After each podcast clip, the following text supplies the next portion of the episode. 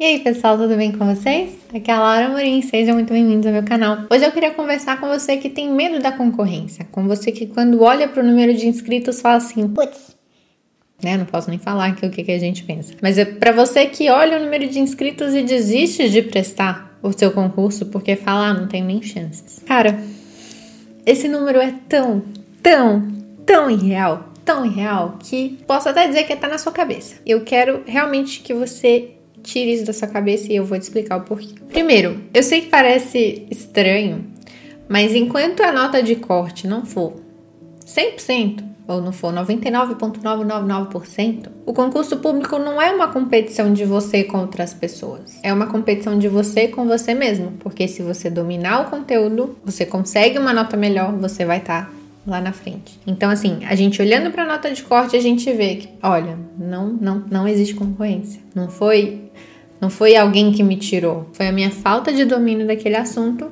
que me tirou das vagas. Ah, então quer dizer que eu tenho que gabaritar tudo para passar? Não, mas eu só quero te dizer isso, que se você focar na sua preparação, se você focar no seu desempenho, se você tiver um desempenho muito bom na prova, não vão ser os outros que vão te tirar daquela vaga. Mas agora pensa comigo também.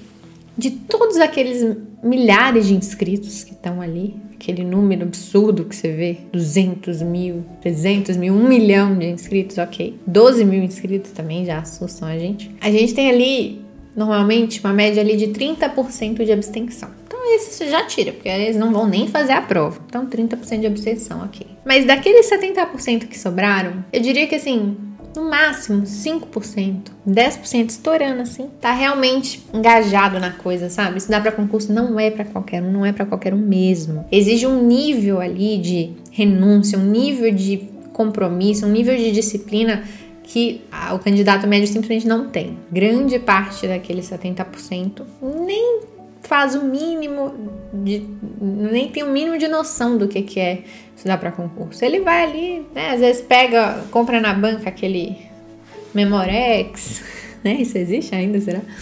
É, sei lá, lê um livro aqui, outro ali, às vezes não resolve uma questão, às vezes não faz uma revisão, nem sabe o que, que é né, lei seca ali, né, para as disciplinas jurídicas. Enfim, ele não sabe o que ele tá fazendo, ele tá indo ali passear, passear realmente, assim, ah, vou ali, ah, é múltipla escolha, ainda mais quando é múltipla escolha, ah, é múltipla escolha, eu vou lá, né, vai que eu dou sorte. Tem gente, gente, que vai fazendo concurso e tipo, ah, vai que um dia eu dou sorte e passo, sem nem estudar e, e e não é brincadeira, é muita gente. Então, assim, a grande parte nem sabe o que é estudar. E se sabe o que é estudar, não consegue pôr em prática, tá? Realmente, estudar para concurso é muito puxado, é muito difícil. Não é para todo mundo, é para poucos. É para você que tá aqui preocupado com isso. É para você que tá aqui tentando aprender. É pra você que tá aqui tentando pegar um conteúdo e, e melhorar. Então, assim, eu diria que de todo mundo, todo esse universo de inscritos, talvez 1% esteja realmente comprometido e seja realmente qualificado para prestar aquela prova. 1% ali tá realmente lutando pelo tá vindo ali para ele. Já ajuda, né? Então, se tinha 12 mil inscritos no seu concurso, então, na verdade, 120 que estão realmente ali. Pá. Ah, mas tem menos vagas do que isso. Eu sei. Então, aí entra aquele primeiro ponto que a gente conversou. É você com você mesmo. Enquanto o corte não for 100%, a, a, o gap, né, a lacuna tá no conhecimento. Então, você obtendo esse conhecimento, você lapidando o seu conhecimento, você treinando bastante, você treinando é, resolver questões, você tendo uma boa estratégia de prova, você né, mantendo firme nos estudos, mantendo a constância nos estudos, etc., você vai conseguir se destacar. Então, ó, daquele número todo, eu quero que você nem olhe para esse número todo, eu quero que você olhe para 1%, ok? Aí, com essas pessoas que eu tô disputando a minha vaga. E dentro disso, né, tem essa questão. É você com você mesmo, é você se polir, é você conseguir resolver as questões. E aí vem a outra, outro questionamento. A gente tem na nossa cabeça uma visão muito deturpada do que é o concorrente. Na nossa cabeça, o concorrente é um robô que tá ali batendo todas as metas diariamente,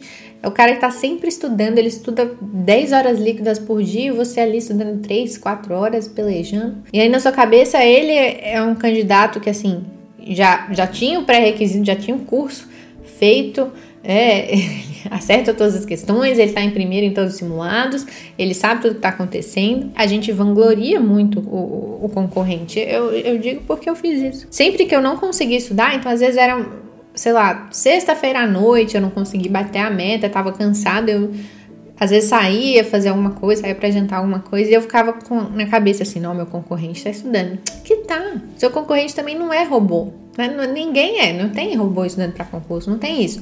Então, assim, para de vangloriar o seu concorrente ao mesmo tempo que você se diminui. Sabe? Seja sincero com você, é claro.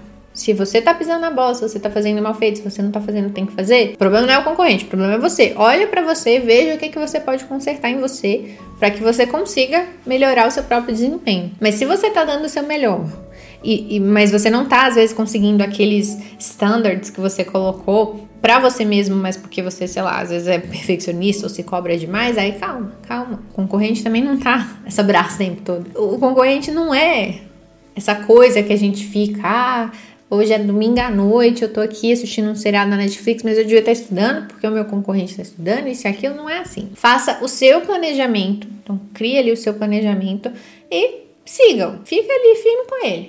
Né? Você e você eu e você aqui, você com seu planejamento. Aí deu, fez o que tinha que fazer, vai descansar. O seu concorrente também descansa, ele deve descansar. O descanso faz parte do estudo, gente. O descanso não é uma recompensa. Ah, estudei, então agora eu posso descansar. Não, o descanso faz parte. O cérebro precisa de um pouco de ósseo para poder processar no background ali as informações que você colocou para dentro. Então a gente precisa de descanso, a gente precisa de sono, tá? E, e o concorrente também. Então tira essa coisa da cabeça, tá? Eu queria muito frisar isso com vocês. E aí vem um outro ponto. Tá, nossa, esse concurso é só uma vaga, não vou nem tentar. Ah, esse concurso, ó, são quatro vagas, não vou nem tentar. Ah, são 100 vagas, não vou nem tentar. Olha o número de inscritos. Tá, mas por que que não pode ser você quem vai ocupar essa vaga? Por que que não pode? Ah, porque, né?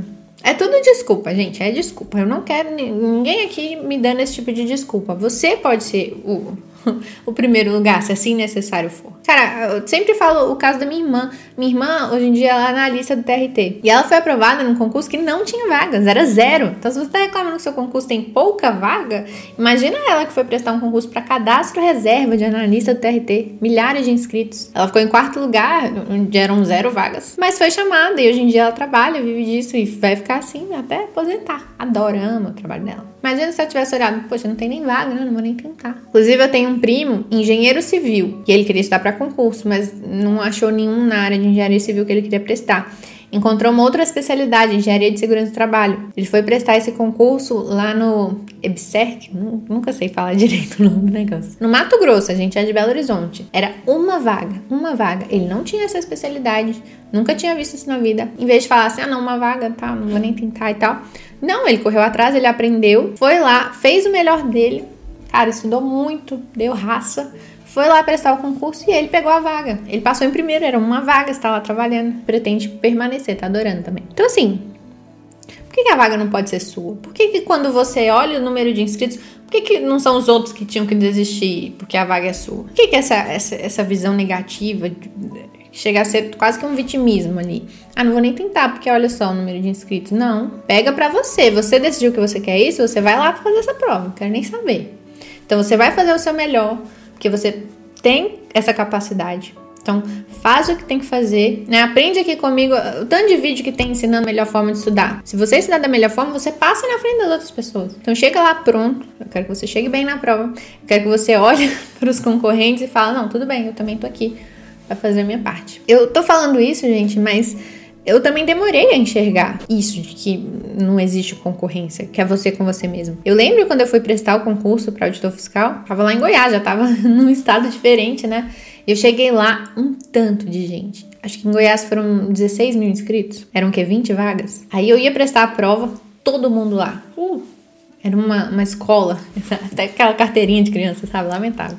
Mas era uma escola assim, lotada, lotada. Aí você via, tinha um pessoal com uma super cara assim, não, esse aí é nerd, esse aí sabe tudo. Todo mundo com essa cara. E eu acho que eu tenho zero cara de que passaria num curso, né? Eu até pensava, não, o povo deve olhar para mim e achar, gente, o que essa menina vai fazer aqui? Mas, bom, eu só pensei, bom, eu vim fazer a minha parte. Passando ou não, eu vim fazer a minha parte. Eu fiz a minha parte lá atrás, me preparei da melhor forma que eu pude, fiz o melhor que eu pude e agora eu vim me colocar à prova, ok? Vou encarar esse desafio. Então, dá medo? Dá. Na hora lá, poxa, não adianta você pensar, não, é só 1%, é só 1%. Não adianta.